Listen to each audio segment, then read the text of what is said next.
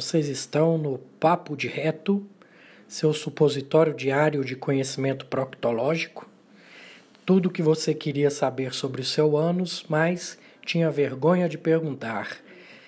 Cada semana teremos uma entrevista e convidados especiais, e algumas semanas serão vídeos sobre o tema de proctologia.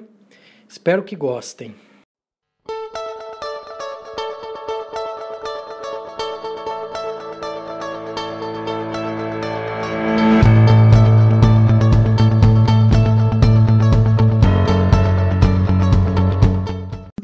Dia! Bom dia! Então vamos lá, né? É, infelizmente, né, o motivo da live foi um pouco, um pouco trágico, né? Que foi a morte do ator do, do Black Panther, né? O nome dele é bem difícil, é Chadwick Boseman, não sei nem falar esse nome. e ele faleceu em decorrência do, do câncer de cólon. E eu sei, né, que muita gente ficou chocado, né, pela idade, por ser muito jovem. Ele já vinha lutando contra o câncer desde 2016. Então, assim, na casa dos 30, ele já estava com o diagnóstico aí de câncer de cólon. E, e é uma pessoa, né, de, em evidência, uma pessoa bem sucedida, com recursos, né, é, econômicos, né, bastante, bastante alto. Então, assim, muita gente entrou em contato para ficar, foi ler, foi entender sobre o assunto, até mesmo dentro das próprias reportagens, né, sobre, sobre o acontecido com esse ator. É, tinha lá algumas alegações, né, sobre alimentação, enfim. Então, pediram uma live com, com, com, com um especialista no assunto. Então, eu achei assim, né, vou chamar o doutor Eurípides, sempre muito solícito, aceitou de cara, sem pensar duas vezes. Muito obrigada. Vou deixar você se apresentar para sua audiência. Para quem não me conhece, meu nome é Tânia Alves, eu sou nutricionista. E vou passar a bola agora para o doutor Eurípides para ele se apresentar e falar um pouquinho sobre quem ele é. E aí a gente entra no assunto. Pronto. A Tânia é uma pessoa que foi amor à primeira vista, né, Tânia? De amizade, assim, que não teve jeito. É, você me chama, eu vou a hora que você chamar até porque está tocando na minha missão, né? Que a missão do Papo de Reto é justamente divulgar o câncer de cólon, a prevenção, né? Porque é o terceiro que mais incide, mais mata tanto homem quanto mulheres, tá?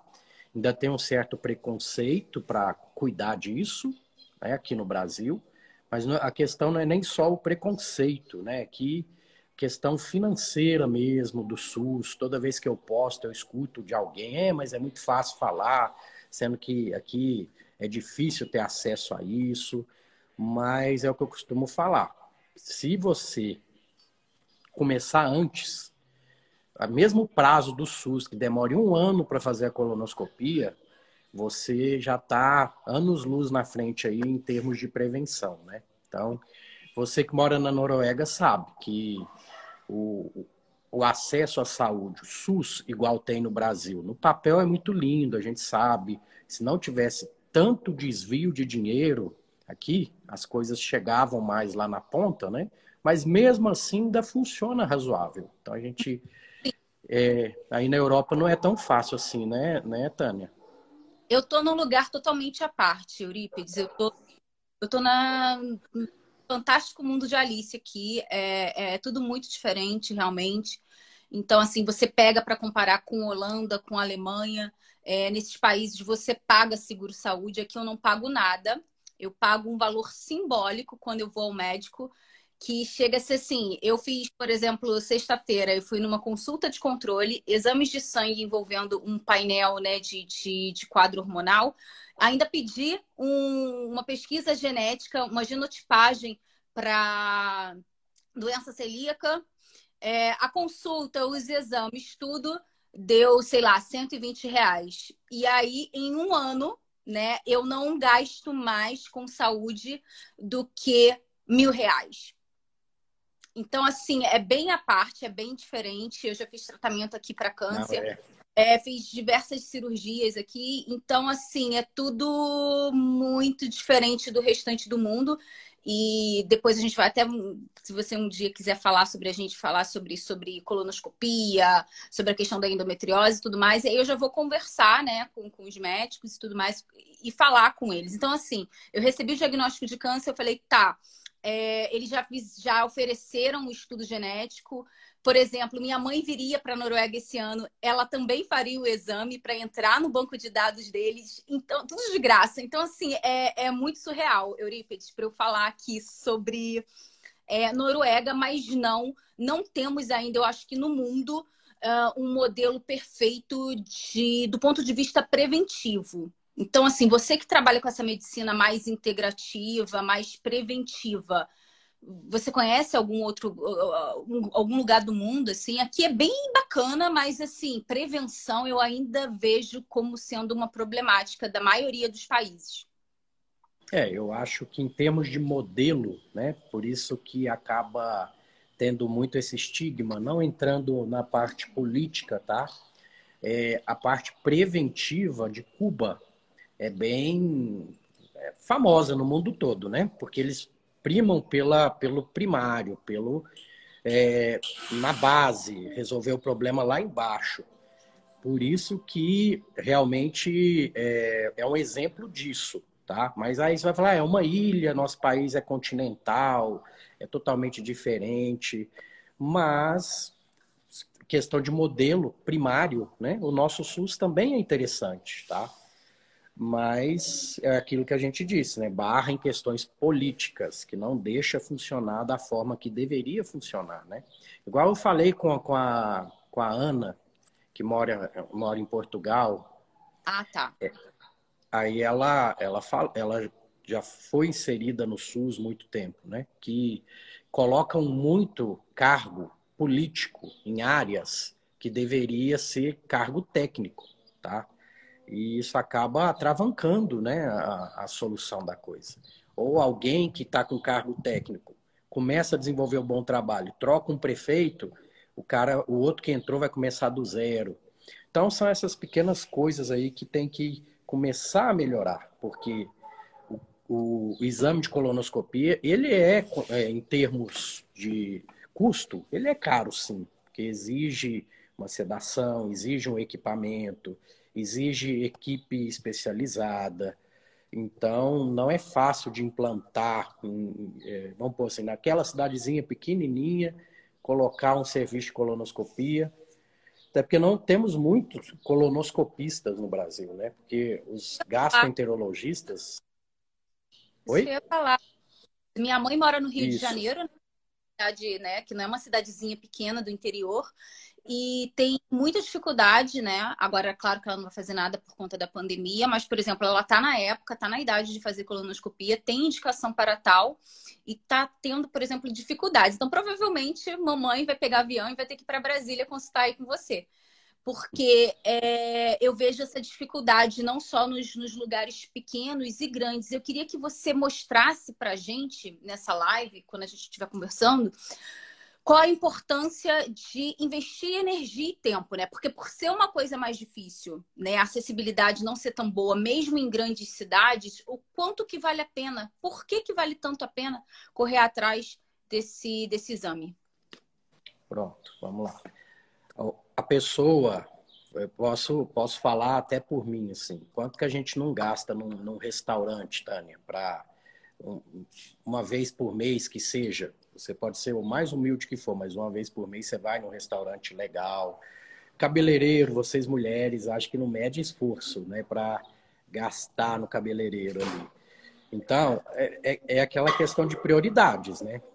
Uma colonoscopia, que é um exame que, bem feito, demora de uns 20 minutos, consegue ver todo o seu colo, e você é, consegue detectar os pólipos, tá? E na própria colonoscopia já tira aquilo ali. Porque todo câncer um dia foi um pólipo, tá?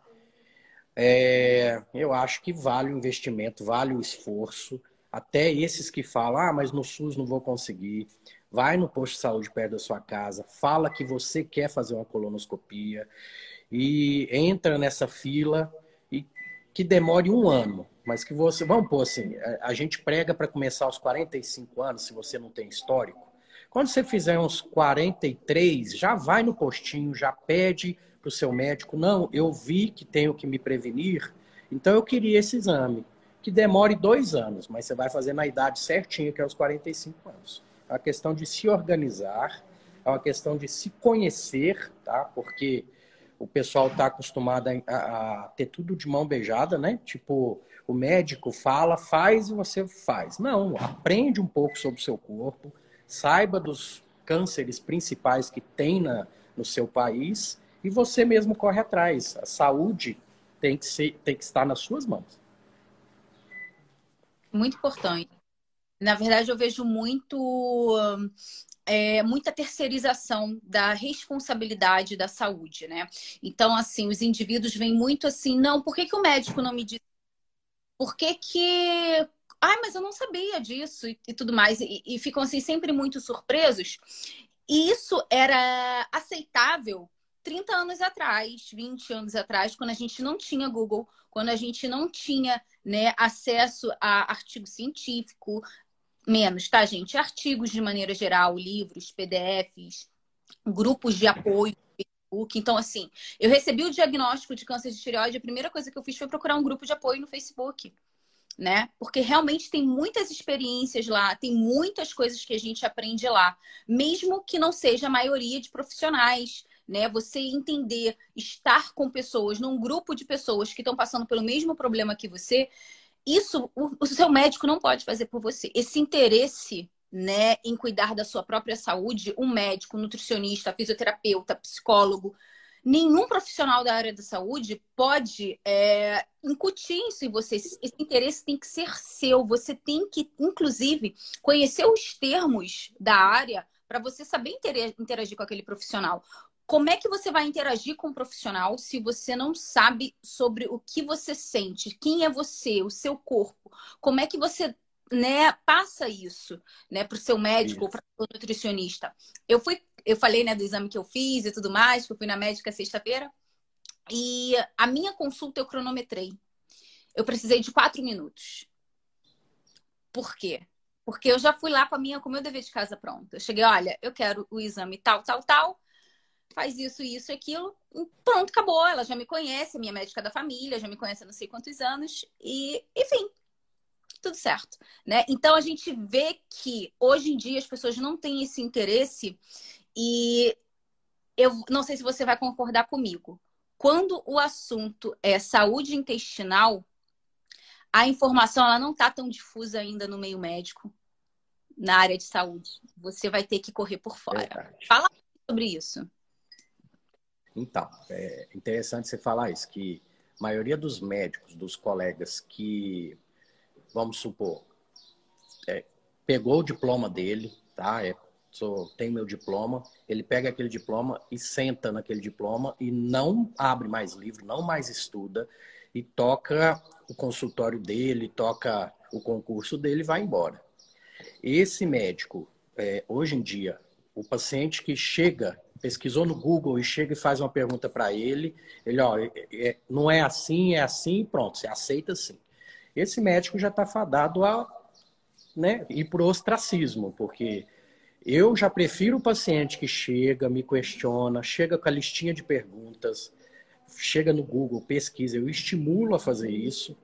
Tanto na minha modulação intestinal também, eu coloco o paciente é, eu falo, ó, entra no meu Instagram, eu estou mastigando muitos assuntos ali, anota suas dúvidas, volta aqui comigo. Ele sai com a cartilha também né, de para saúde intestinal, de tudo.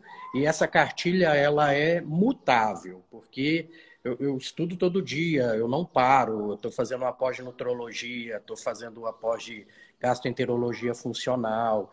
Então, aí uma coisa ou outra que eu já escrevi ali já não é bem aquilo ali, então eu já mudo. Então, eu estimulo o paciente a me questionar, tá? Então, melhor coisa que tem é esse paciente, porque ele força a gente a estudar, sair da nossa zona de conforto, né, Tânia? É verdade. Então. É, na verdade, o papel mesmo, você falou tudo, né? Que é o papel do paciente, realmente ler, estudar, aprender sobre o assunto e, e ele é interessado. Alguém perguntou olha, meu marido já teve pólipos e retirou. A família da parte, da parte materna dele morre todos de câncer. Quanto tempo ele deve refazer o exame? Ele tem 50 anos agora. Pronto, é o seguinte. Independente de questão familiar, vamos falar assim, ele já fez a primeira colonoscopia dele, já viu que tem pólipos e hum. com certeza retirou esses pólipos nessa primeira colonoscopia. Eu costumo falar que tem uma escadinha para esse pólipo virar câncer. Tem cinco degraus. O primeiro, hiperplásico, adenoma tubular, túbulo viloso, viloso, adenocarcinoma in situ, que aí é o câncer, né? Sempre que o paciente chega com esse, é, essa biópsia, depois de fazer essa polipectomia, tirar esse pólipo, porque uma vez visto, esse pólipo vai ser retirado. Isso aí não tem médico que, que deixe pólipo, não. Veio a biópsia, a biópsia veio entre dois, três ou para baixo disso, a gente repete em média, porque isso vai de caso a caso, mas dá para fazer uma média, repete-se em um ano. Repetiu em um ano. Não veio mais pólipo? Vamos falar, não veio mais pólipo. Por quê? Ah, mas o outro doutor então passou pólipo batido, em um ano apareceu um pólipo. Gente, a colonoscopia é um exame examinador dependente e que o, o cólon ele tem muitas curvinhas, muitas. É, ele é bem gruvinhadinho. Ah, mesmo você tirando com muito cuidado, às vezes o preparo está com muito líquidozinho ali na, nas reentrânciazinhas, pode passar um pólipozinho ou outro batido. Por isso que a gente tem esse cuidado de repetir em um ano. Porque um pólipo que estava pequeno o suficiente para ficar escondido num preparo ruim, em um ano ele não cresceu ao ponto de virar câncer. Então, repetir em um ano. Não tem mais pólipo, você vai passar para três anos a próxima colonoscopia. Em três anos, em um a três anos, algum pólipo escondidinho, algum uma polipose aí familiar, alguma coisa que a pessoa forma pólipos com mais frequência, em três anos aparece. Em três anos não tem mais pólipo, aí a pessoa entra pro normal da população, que é de cinco em cinco anos. Tem gente que fala em até 10 anos, Tânia, mas eu prefiro de 5 em 5, que está mais próximo, tem a chance aí de alguma coisa não ter passado batido. Tá, combinado. Deixa eu ler aqui mais uma, uma pergunta. Uh, alguém falou aqui: infelizmente, a maioria dos médicos ainda se sentem reis e não aceita bem quando o paciente demonstra que sabe bem do que ele sente. Estranho, né? Muito estranho e muito comum, infelizmente. Pronto, o mercado, gente, ainda mais agora, muitas faculdades particulares por aí. E o que vai diferenciar o médico é isso. Agora você tem a opção de trocar de médico. Troque de médico até achar um que encaixe com o perfil que você está buscando. Eu costumo falar que todo, todo mundo tem que ter um proctologista de confiança, né? Escolhe um na sua região, que seja em outra cidade, porque você não precisa ir todo ano igual te falei, é, pode ser de 5 é, em 5 anos algumas pessoas. Então dá para escolher um da sua confiança na região e acompanhar com aquela pessoa. Então uhum. hoje a gente tem esse livre-arbítrio aí para para escolher e vai aumentar a quantidade de médicos no mercado. Então, vocês vão ter que saber diferenciar esses médicos. Os bem formados, os mal formados, os interessados, os não interessados, igual na nutrição, né, né Tânia? Tem, tem de tudo, né? É verdade, é verdade. Eu vou colocar aqui uma pergunta da Bárbara, que é qual a influência da alimentação e do consumo de carne no câncer de Eu sabia, eu sabia que essa pergunta vinha. eu não tinha dúvida, né? Até por causa da, da, da, do nosso viés aí, vamos falar assim, né? Você ele não precisa ter frescura de falar. Você é carnívora. Eu sou meat-based diet. Eu não me considero carnívoro, porque eu, eu como minhas, minhas plantinhas. Eu gosto. Mas por gosto mesmo. Eu também gosto, Mas... quem não é o intestino. Suas bactérias. É, é, isso igual a gente conversou na nossa live também, né? A individualidade tem que ser respeitada em, em todos os casos. Mas vamos lá. Qual que é o contexto desses estudos que, que falam que a carne vermelha vai te causar câncer de colo? É, são estudos geralmente epidemiológicos, ou seja, não pode colocar causa e efeito, só pode levantar hipóteses, mas que, embasados nisso, eles tiram conclusões de causa e efeito. Então, já é o primeiro erro aí, tá? Segundo erro é baseado em pessoas que comem carne associado a comida de lanchonete, que a gente chama, tá? Que é padaria e lanchonete, ou seja, é dieta ocidental.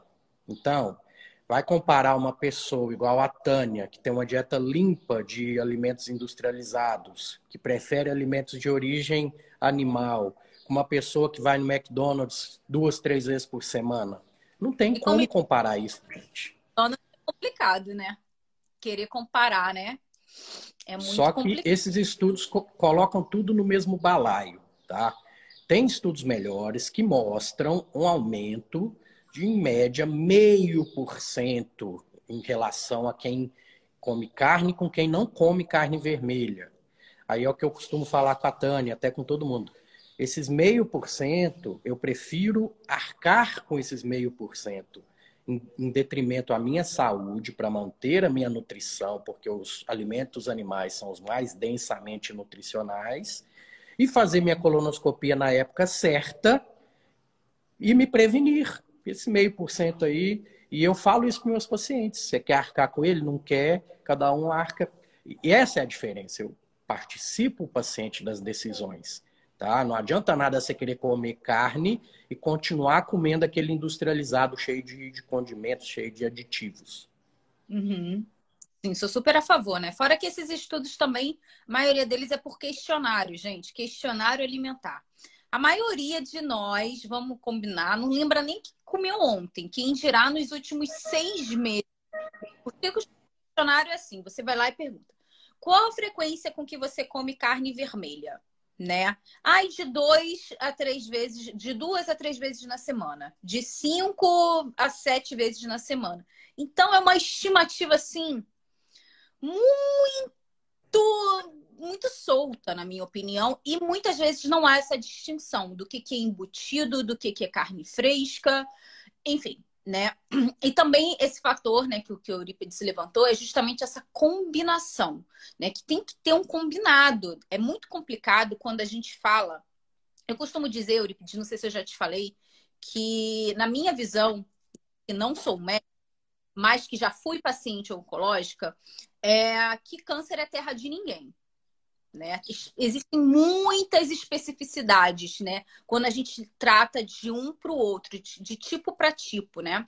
E que obesidade, câncer, essas doenças que, que, que essas comorbidades que, que acometem, né? Nós, né? Humanos que vivemos num contexto moderno, é muito complicado a gente pegar um elemento, a gente querer isolar porque é tudo muito multifatorial, desde esses agentes externos, né, esse meio onde a gente está, até o que a gente coloca dentro da gente. Então, é, eu acho muito complicado quando, quando há essas extrapolações de maneira né, a isolar, a demonizar ou a endeusar um elemento específico quando a gente sabe que nós somos, né?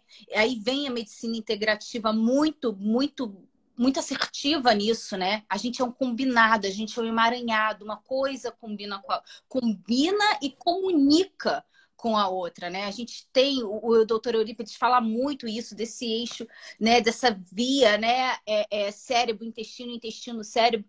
Então, a gente tem que, muitas vezes, usar o nosso filtro do bom senso.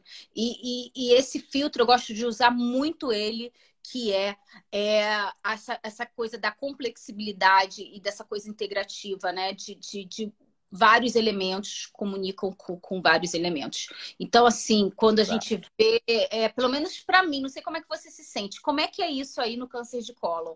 Quando você vê uma coisa só ou duas só atribu atribuídas né, ali a serem a causas do, do câncer de cólon? Não, isso aí, os pacientes que eu fecho o diagnóstico, porque assim, eu, eu tenho a, a infelicidade, ou felicidade, não sei como dizer, de, de trabalho no, numa região aqui de Brasília, em que eu tenho muitos pacientes humildes, tá? Que eles não têm acesso à saúde de, de certa qualidade. Porém, essa clínica particular que eu trabalho, ela tem vínculo com o SUS. Então, eu, eu, eu essa demanda dessa cidade satélite, acho que tem 200 mil habitantes, Águas Lindas de Goiás, que é aqui pertinho. Eu vou lá duas vezes por semana. Eu acabo diagnosticando um, dois cânceres é, por semana, por conta de uma, de uma população que vai tarde procurar, né? Que ninguém nunca informou dessa necessidade para eles e, e, e, que, vamos pôr assim, tem os fatores envolvidos, que não é só um, só dois, só três. Então, é, fazendo o perfil de um paciente desse, é um paciente que se alimenta mal, a maioria com sobrepeso ou obesidade, a maioria pacientes que têm essa dieta mais hipercalórica e menos nutritiva, que é o que ele tem acesso. Então, são vários os fatores. Não tem como eu isolar um elemento só. E eu posso te dizer, com toda certeza, que são pacientes tão humildes que carne é raro na mesa deles. Tá? Que, na verdade, o que eles comem ali é, é mais amido, é, que dá mais sustância, entre aspas, né, para ele conseguir viver o dia a dia dele. Então, isolar um elemento só para te falar, ah, foi isso que te causou câncer, do meu ponto de vista, tá, posso até isolar, mas eu isolo a desinformação. Foi isso que te causou câncer, não foi outro fator a não ser essa desinformação. Tá. A Kelly perguntou aqui, mas eu não vi ponto de interrogação. Ela falou assim: fiz uma colonoscopia e o médico falou que tinha uma linha dentro do meu intestino. É, corpo estranho acontece muito de, de, corpo estranho, já por todas as vias. Já, já, já vi corpo estranho por via oral, que chegou até lá embaixo, e corpo estranho introduzido também. Né? Então, no meu livro tem um capítulo sobre os empalamentos lá que você já deve ter lido de tudo que eu já retirei de dentro do, do intestino. Então, essa linhazinha aí pode ter ido junto na alimentação e vai sair inteira por ser celulose, geralmente, né? Algodão, alguma coisa assim. Mas uhum. não, não, não, não, dá muito problema, não. O intestino uhum. resolve. Uma pergunta maravilhosa que eu gostei muito, que é da Michelina. É, bom dia. A doença celíaca pode aumentar o risco de câncer de cólon? Pronto qualquer doença inflamatória, pode ser doença celíaca, retocolite ulcerativa, doença de Crohn, artrite reumatoide, ou seja, doença que tem fundo imunológico e inflamatório, pode sim aumentar a sua chance de câncer em qualquer outro lugar, não precisa ser só no cólon, não. Porque você tem um turnover maior ali de proliferação celular para repor o que está inflamando, o que está se desgastando com mais frequência uma dessas células pode acabar perdendo aquele controle dos mecanismos normais de contenção de porque é, imagina gente tanto de célula que está repondo toda hora em você alguma entra em descontrole mas tem um mecanismo do organismo para chegar naquele ó você tá você transcreveu esse, esse DNA errado você vai morrer. Apoptose a célula morre. Mas algumas escapam a esse controle e começa a crescer é, desproporcionalmente e virar câncer. Então, qualquer doença inflamatória pode predispor a câncer, sim. Combinado. A Albânia Alba, Alba Valéria, falou, perguntou assim: adenoma tubular com displasia de baixo grau, como tratar? Pronto, isso aí é um diagnóstico de um pólipo que ela retirou, com certeza. Aí entra naquela escadinha que eu te falei. O tubular, é, ele está no segundo para o terceiro degrau. Uhum. Então, ainda é benigno. Curado ele já foi, porque ele foi retirado via polipectomia. Ela vai repetir em um ano, não tendo mais nada, repete em três anos, não tendo mais nada, cinco em cinco anos. Anotem isso, hein, pessoal? Anotem. Anotem, porque isso é sua responsabilidade. Anotar e saúde. Você é o gestor da sua saúde, tá? É, deixa eu ver aqui mais uma pergunta.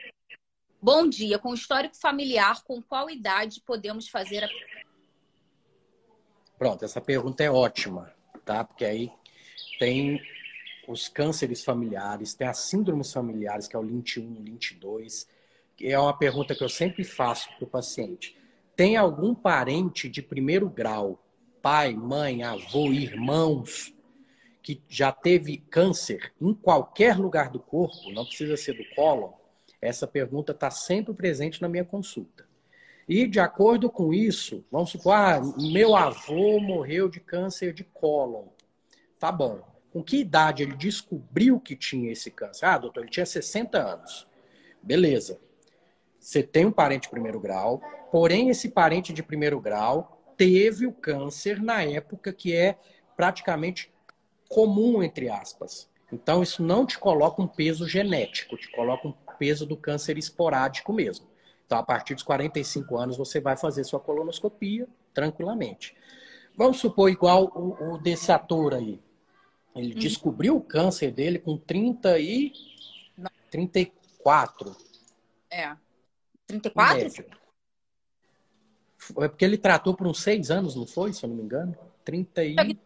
Em 2016. Ele morreu com 43. Eu acho que foi com 39, mas foi na casa dos 30. Pronto. 39 anos. Ele descobriu.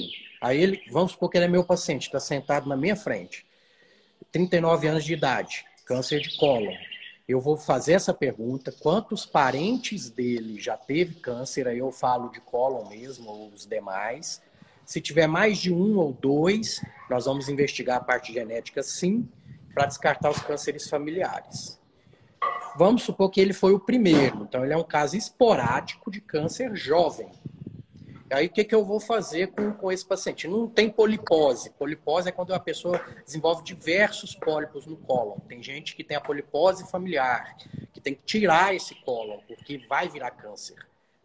Invariavelmente, um desses pólipos evolui para câncer. Não tem jeito de tirar todos, que são mais de 100, 200 pólipos que uma pessoa que tem essa doença tem. Vamos supor que ele é o primeiro e é esporádico. Todos os parentes de primeiro grau dele, 39 anos, ele descobriu. A partir dos 29 anos de idade, eu pego a idade do caso índice tiro 10 anos. Então, todos os parentes de primeiro grau dele, filhos, é, irmãos, é, pai, avós, tal, a partir dos 29 anos de idade vai fazer a primeira colonoscopia sobre probióticos, né? Probióticos ajudarem a desinflamar, sobre o probiótico estar aí dentro do espectro de prevenção do câncer de colo. Tá. Existem estudos mostrando que os probióticos ajudam em pessoas que têm doença inflamatória intestinal, nesse sentido, mas exige-se ainda bastante estudo, está engatinhando, tá? Eu estou com posts mais para frente aí que vai tratar, vai esmiuçar todos os detalhes disso, mas em suma, gente, não adianta tomar probiótico se você continua tendo sua dieta ocidental lá tranquilo, sua dieta alta em carboidratos, tá? Que não vai resolver. Você é um band-aidzinho que você está tentando pôr numa fratura. A Vivian fez uma pergunta aqui muito específica é, relacionada a prognóstico de paciente que teve câncer de cólon. É, eu acho que essa é uma questão mais assim pessoal para conversar com o médico. Então assim, eu vou ler aqui. Você você dá a sua ah. seu, dizer, né? Adenocarcinoma metastásico metastásico no cólon sigmoide. Tumor apareceu no abdômen também e foi retirado. O paciente não suporta químio, já fez dois tipos e ocorreu isso. Qual o prognóstico? Vamos lá. Quimioterapia da, do câncer de cólon, ela é bem tranquila, ela não costuma nem cair cabelo, tá? Então é uma quimioterapia difícil não tolerar, mas se ele não está tolerando, a gente tem que pôr na balança o risco-benefício para ele. Esse tipo de paciente é o tipo de paciente que eu vou acompanhar com os marcadores tumorais, que é o CEA, CA199, CA125. É para isso que servem esses exames, gente. Se estão pedindo como preventivo, está errado, tá? Ele é, eu peço antes de operar o paciente e vou monitorando esses exames. Se eles começam a subir opa, tem célula tumoral surgindo em algum outro canto, mesmo que microscópico. Então ele me alarma quanto a isso, tá? E aí eu vou, esse paciente vai para uma cintilografia, alguma coisa assim, para detectar o foco, tá? Grande parte das vezes o foco é regional, tá ali aonde operou. Às vezes tem que fazer uma cirurgia ampliando, porque os cânceres de cólon, mesmo localmente avançados, vamos falar assim, a chance de cura ainda é altíssima, é próximo acima de 90% de cura. Tem paciente que tem, porque ele tem tropismo para metástase local, tropismo para metástase no fígado e tropismo para metástase no pulmão. Então, faz parte de um estadiamento pré-operatório, um estudo de imagem do fígado, um estudo de imagem do pulmão. Esse paciente vai operar já sabendo se tem filhotinho, que é a metástase do tumor, ali, tá? Nesse caso que ela falou que já tinha no peritônio, é, é um uhum. câncer um pouquinho mais avançado. Então, provavelmente, essa peça cirúrgica que foi retirada desse paciente vai para estudo genético, para avaliar o grau de agressividade desse tumor, que é entre os oncologistas, né, para assessorar a gente, entendeu? Tem os que realmente são mais agressivos que o normal. Esses pacientes têm que acompanhar bem mais de perto, com exames de controle mais próximos, porque podem evoluir para metástase precoce, vamos falar assim, né, que é o filhotinho do tumor. Mas o tratamento do câncer de cólon, grande parte das vezes, é feito com quimioterapia, sim. E tem quimioterápicos muito bons, coadjuvantes à cirurgia. Ou cirurgia, ou alguns que dá para retirar por colonoscopia, com uma mucosectomia em um centro grande. A gente injeta embaixo da lesão, ela levanta do, do, da parede do cólon, aí um bisturi de argônio, a gente corta em volta dela, tira tipo um, um, uma tampinha dali, sem é, invadir mucosa, é, sub, é, muscular da mucosa, quer dizer, e aquilo ali vai para anátomo patológico. O anátomo patológico me fala, tá livre de doença, beleza, vou só acompanhar com exames, CA199 e aí por diante. Agora, ver com margens comprometidas, cirurgia também. Aí vai tirar aquele pedaço de intestino. Eu não sei se eu expliquei bem tudo que ela queria entender, mas é porque eu não tenho o caso na mão, né? Mas no modo geral é isso. Tá.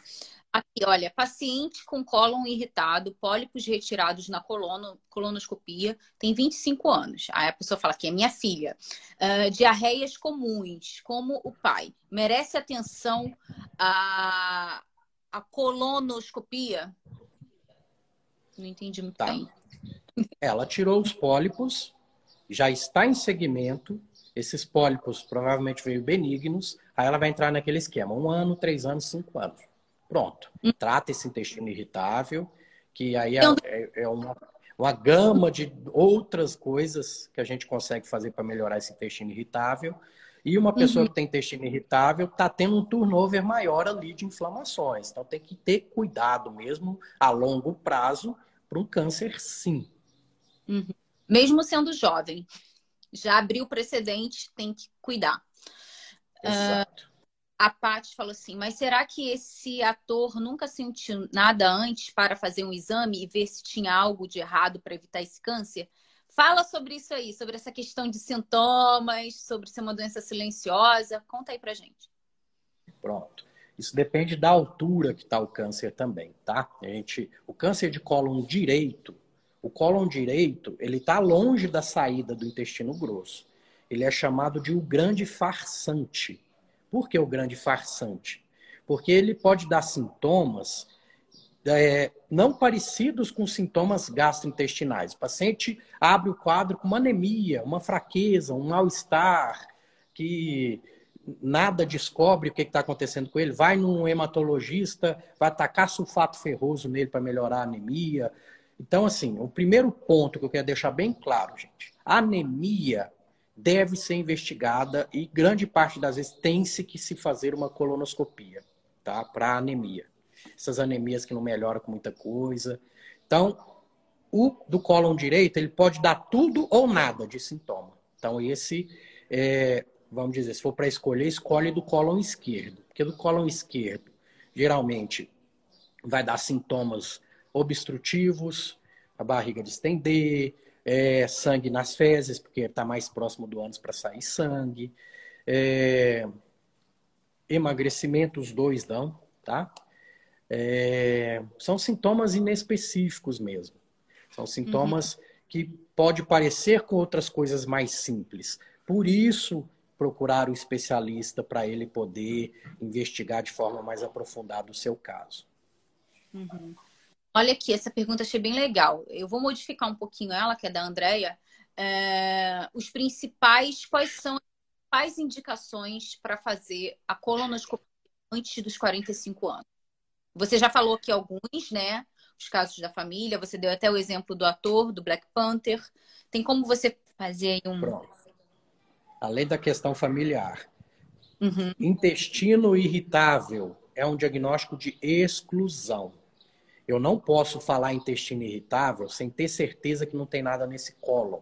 Então, se o seu médico está suspeitando de intestino irritável, você deve fazer uma colonoscopia, senão você está fazendo um tratamento empírico, tá? Porque primeiro eu descarto todas as possibilidades para depois falar, então você tem realmente intestino irritável. Então, todo mundo que tem intestino irritável deve fazer, tá?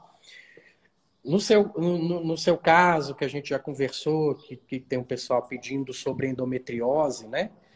Faz parte a, avaliação da endometriose com uma colonoscopia, sim, porque o, o endometrioma ele se comporta como um câncer, ele invade estruturas. Então, uhum. já teve casos de invasão do cólon, que a pessoa tem sangramento no cólon e você vai lá olhar, tem uma lesão estranha e você biopsia, vem como endometrioma dentro do cólon já. Então, fez o diagnóstico de endometriose, faça uma colonoscopia. Que é um, gente, é um exame muito tranquilo. Tem que tirar esse medo da cabeça, tá? Vamos falar disso rapidinho? Sobre o exame de colonoscopia. Fala aí. O, o, o doutor Eurípides, né, a gente conversando, né, eu tenho realmente uma indicação, eu já tive endometrioma no ovário, é, tenho endometriose bem avançada e já tá lá no reto mesmo, tá escrito, não tem que, não tem que verificar não, tá lá, tá?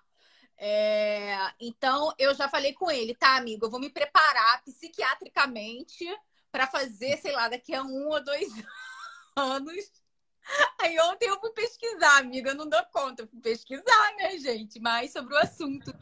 E aí eu fiquei olhando, ai, amigo, conta, conta pra gente se é tranquilo, se não é tranquilo, fala aí. Vamos lá. O preparo é o que mais assusta o pessoal, tá? Porque dá uma diarreia. Você tem uma noite de rei mesmo, é no vaso.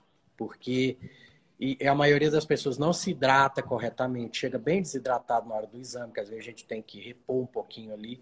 Mas, no geral, se você seguir a risca o preparo, que o paciente sai com a receitinha de bolo ali para fazer, os três dias antes do exame, porque tem que reduzir a ingesta de produtos com resíduo, uma série de coisas, até chegar no dia de, de fazer o exame e o preparo propriamente dito, na noite anterior ao exame. É um exame que Geralmente o pessoal prefere fazer de manhãzinha, que já resolve, né? Passa aquela noite ruimzinha e já resolve. É um exame que é feito sob sedação. Você vai tomar um remédio para dormir. A maioria das pessoas já fez endoscopia, né? Aquele remédio da endoscopia ainda é leve, perto do que a gente faz para colonoscopia. A gente faz uma sedação um pouquinho mais profunda, com uma analgesia um pouquinho mais profunda. Por isso que é um exame que a gente faz monitorado, com oximetria, né? Pra, porque o paciente não, não rebaixar ali, não tem nenhum problema, tá? E é um exame feito sob sedação. Você, maioria dos pacientes, eu gosto de perguntar para meus pacientes. E aí, o exame foi tranquilo? Sentiu alguma coisa durante o exame? A maioria fala, doutor, esse preparo é uma porcaria. Mas no exame, não senti nada, não. Ah, então, é o que a gente quer mesmo. E é um exame que você vai fazer de vez em quando, não é igual os outros preventivos que é todo ano, para mama, para câncer de endométrio, para colo de útero. Você tem que ir no ginecologista todo ano fazer e já virou praxe, padrão. Agora a colonoscopia veio normal, gente.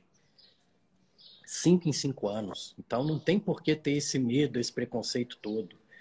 E pessoas acima de 65 anos, isso é um cuidado que eu tenho, não, não, não é padrão faz risco cardiológico. Avaliação de um cardiologista com um relatório. Se o cardiologista me falar que tem um risco acima de 3, asa 3, ou faço outro tipo de exame, uma tomografia com contraste via retal, que não substitui uma colonoscopia bem feita, tá?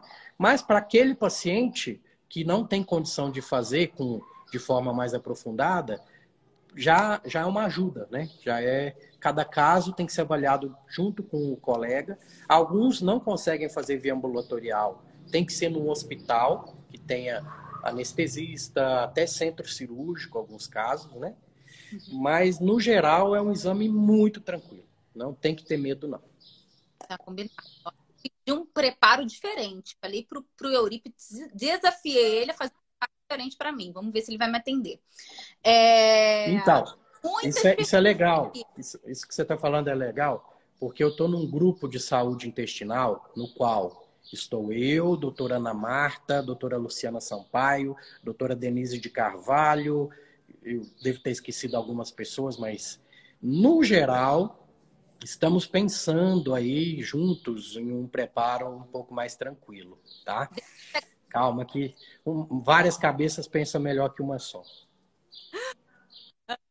Então, vamos lá. É, muitas perguntas aqui maravilhosas, estou gostando muito.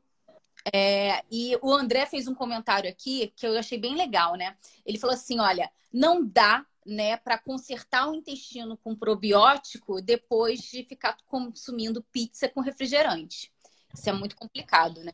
A prevenção, gente, a alimentação, a nutrição, ela faz parte da prevenção de todas as doenças, na minha opinião. Vou dar a sardinha para minha brasa. É... Não, não dúvida. A Mônica é eu tô meio apavorada. Perdi minha mãe com câncer de, no intestino. Há quatro meses também perdi minha irmã, também com câncer no intestino. Em janeiro fiz a colonoscopia e foi retirado um, pó, um pólipo céssio. Conclusão: microscópica, pólipo hiperplásico. O que, que você tem para dizer para a Mônica, que está aqui, é né, apavorada e com razão? É o primeiro degrauzinho daquela escadinha de 5 para virar câncer. Está longe de virar câncer. Mas tá Repete tá... sua coluna. Isso, apesar de você ter o histórico na família, você já fez o que tinha que ser feito, procurou o especialista e fez a colonoscopia. A primeira colonoscopia veio um pólipo benigno. Repete um ano. Benigno, três anos. Benigno, aí você entra para cinco em cinco anos, igual a população normal. Tá. A, a Alba pergunta qual a probabilidade de se ter câncer quando já teve pai e irmã que morreram por câncer, um no pâncreas e outro no cérebro. Tá, são cânceres em locais diferentes. Tem-se que pensar na, na questão do, do, dos Lynch, né? A síndrome de Lynch, ou as síndromes de cânceres familiares. Mas o que ela quer, o que ela precisa fazer, tem mais de 45 anos, vai lá e faz sua colonoscopia, tira isso da cabeça, vive, esquece isso e se cuida. Se cuidar, né? A Cléia tá falando aqui que, que uma prima dela faleceu por câncer no intestino iniciado no estômago por conta de uma gastrite ulcerativa não tratada. Uh, ela falou que foi muito agressivo, câncer que não deu tempo de, de tratar. Se ela deve fazer a colonoscopia. Não, o câncer gástrico ele tem outros fatores, é um pouquinho diferente. E eu não sei se é só por conta dessa gastrite não tratada que ela teve. E o restante, a alimentação, como é que estava? Entendeu? Tem uma série de fatores para pôr na balança aí. Mas isso não aumenta o câncer, a chance dela de câncer de cólon, não. Pode investigar na idade correta. Um, um rapaz aqui escreveu assim: ó, meu vizinho teve o intestino perfurado num exame de colonoscopia a chance de socorrer é um em mil, tá? Não vou te dizer que não possa ocorrer. É, depende de fatores anatômicos, vamos dizer. Tem, tem gente que tem aderências de cirurgias prévias e esse cólon fica tracionado de forma incorreta na hora de fazer o exame. É muito examinador dependente, depende da experiência do colonoscopista, Quanto mais jovem o colonoscopista, maior é a chance de acontecer uma perfuração. Mas tudo na medicina, tudo na vida tem seus riscos e benefícios, né? Então, assim, eu acho que um em mil é uma, uma quantidade pequena. E outra, é, maioria dos colegas são cirurgiões também. Se ocorrer uma perfuração, vão perceber na hora, vão te levar para o centro cirúrgico, eu já tive perfuração, viu, Tânia? Não vou te falar assim que estou isento disso, não. Eu levei o paciente para o centro cirúrgico, operei, operei por vídeo, dei o ponto no cólon dele ali por vídeo, só nos buraquinhos, né? Vídeo laparoscopia. E o paciente ficou bem, graças a Deus, tá? Mas, vamos dizer, tá na chuva para se molhar, gente. É, você, a... vamos dizer, cirurgião é meio, cirurgião é meio destemido, né, né Tânia? Ai. Cirurgião não tem muito medo disso, não. A consequência de uma perfuração ela é ainda mais tranquila, gente, do que câncer, do que um tratamento de câncer. Não sei Sim, se eu entendi. grande parte é, é diagnosticado ainda no exame, já vai para o centro cirúrgico, já resolve. Mas, gente, é, é igual bula de remédio. Se você lê bula de remédio, você não toma remédio nenhum. Não. Porque vai te falar tudo que pode acontecer. E existe o termo de consentimento para o exame, que lá no termo de consentimento eu falo de todos esses riscos, até da perfuração, até do risco da, da, da sedação, e a gente fala, tem risco de morte. A gente explica com todas as letras ali. Já tive paciente que desistiu do exame por ter lido, falou, então não vou fazer esse exame. Direito seu. Até prefiro que não faça. Se está com medo, assinou o termo, vai para sua casa, vai tranquilo, procura outro profissional, conversa com seu médico para ver um outro método que não é tão bom quanto a colonoscopia, mas entra naquilo de participar o paciente das decisões, né, Tânia? Sim, perfeito. A não sei quem, não, não sei o nome, é, perguntou se LDN, para quem não sabe o que é LDN, são baixas doses de naltrexona, com ácido alfa-lipoico, pode ajudar na prevenção de doenças intestinais?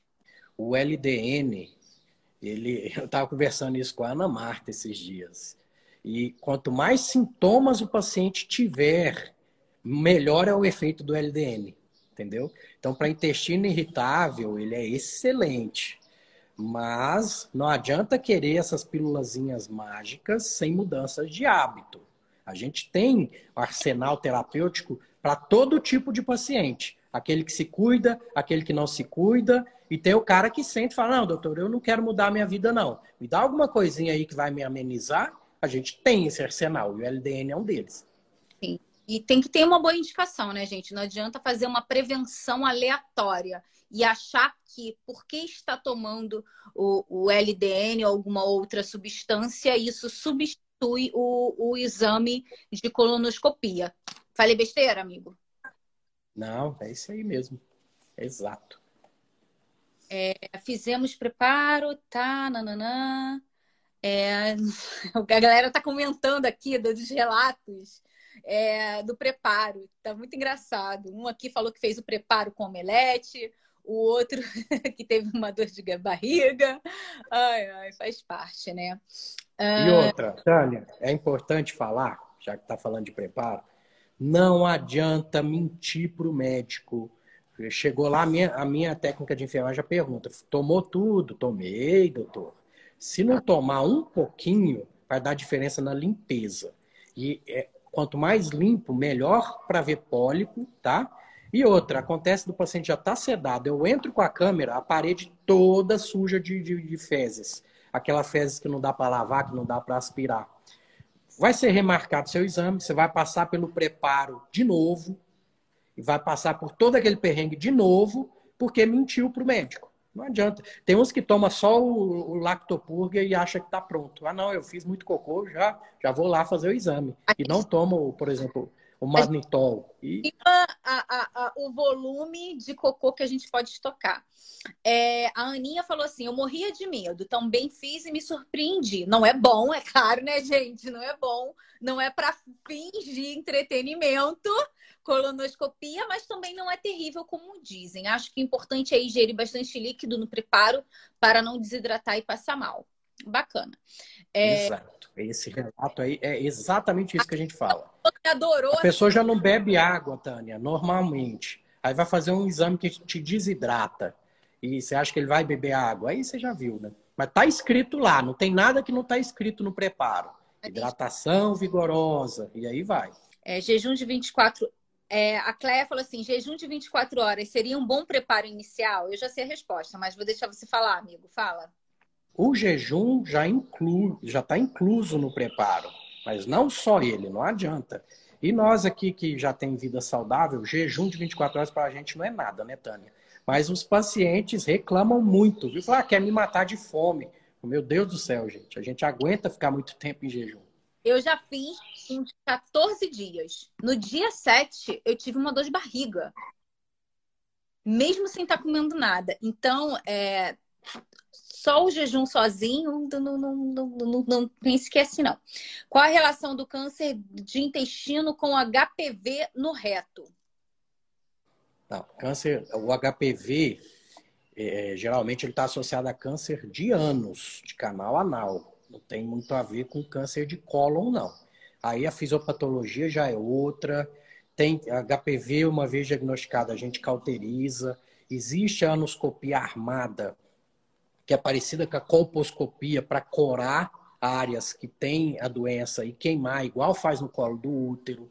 Tem gente que é especialista só nisso, tá? Câncer de ânus. O câncer de ânus é mais comum em pacientes imunossuprimidos. Então, é, é, é diferente. É, vamos dizer, é outra live com outra história. Para dentro do cólon, não. A Regina fez uma pergunta aqui que, que você já respondeu. Fazer uma ressonância elimina a necessidade de fazer a colonoscopia? Não, de forma alguma. É, vamos lá para as considerações finais né, uh, do diagnóstico e da prevenção, né? Que essas duas coisas meio que se confundem, né? Meio que estão uma da outra. Deixa a palavra com você. Pronto, vamos lá. Gosto muito quando tenho essa abertura para conversar sobre isso, que é a minha missão, tá? Sempre que quiser, pode me chamar para a gente falar disso, tá bom? E tem que ter em mente, gente, eu quero vocês como agentes transformadores, agentes de transmissão dessa mensagem para os seus parentes, para os seus conhecidos. Isso não tem que ser tabu, pode ser conversa de barzinho, conversa de festa.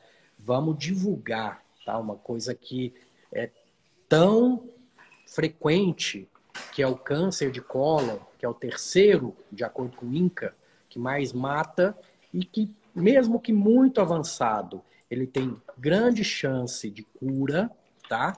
Então, eu, eu costumo falar isso, assim, até para gerar um pouquinho de polêmica, que só morre desse câncer quem quer e não quem entende e se previne justamente por isso. É claro que tem um caso ou outro que não tem jeito, que é mais agressivo, que é familiar, que existe o câncer esporádico mais agressivo. Tudo é possível né, no, no ser humano. Mas que, no geral, é muito fácil de prevenir, muito fácil de seguir. Tenha um proctologia de confiança, tá? Foi um, não gostou, arruma outro mas tenha um para seguir para o resto da vida, do mesmo jeito que a mulher tem um ginecologista de confiança. É... Não tenha medo da colonoscopia, é um exame que salva vidas, sim. Tá? Já tive pacientes que o câncer estava localmente avançado, que em mais dois, três anos aquilo ali invadia a parede e ia virar um câncer mais agressivo. Que na própria colonoscopia tirei aquele pólipo carcinoma in situ já. Carcinoma é o quinto degrau que eu falei, mas que veio com margens livres, ou seja, você está curado com uma colonoscopia. Então, a colonoscopia, além de ser diagnóstica, ela é terapêutica. Então, vamos espalhar essa mensagem. Seja nosso agente aí, disseminador de boas informações. Isso salva vidas, como você está falando, né?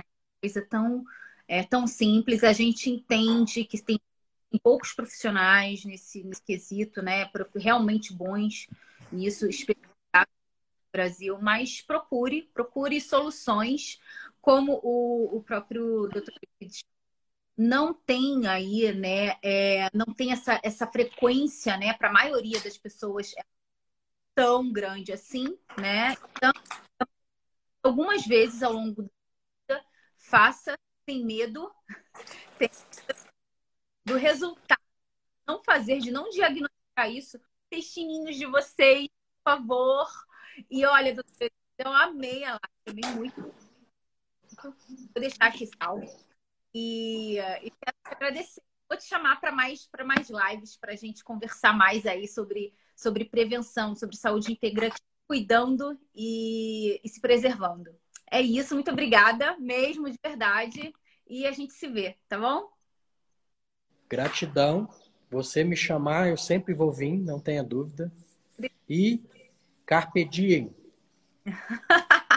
é isso aí, gente. Beijinho e tchau, tchau.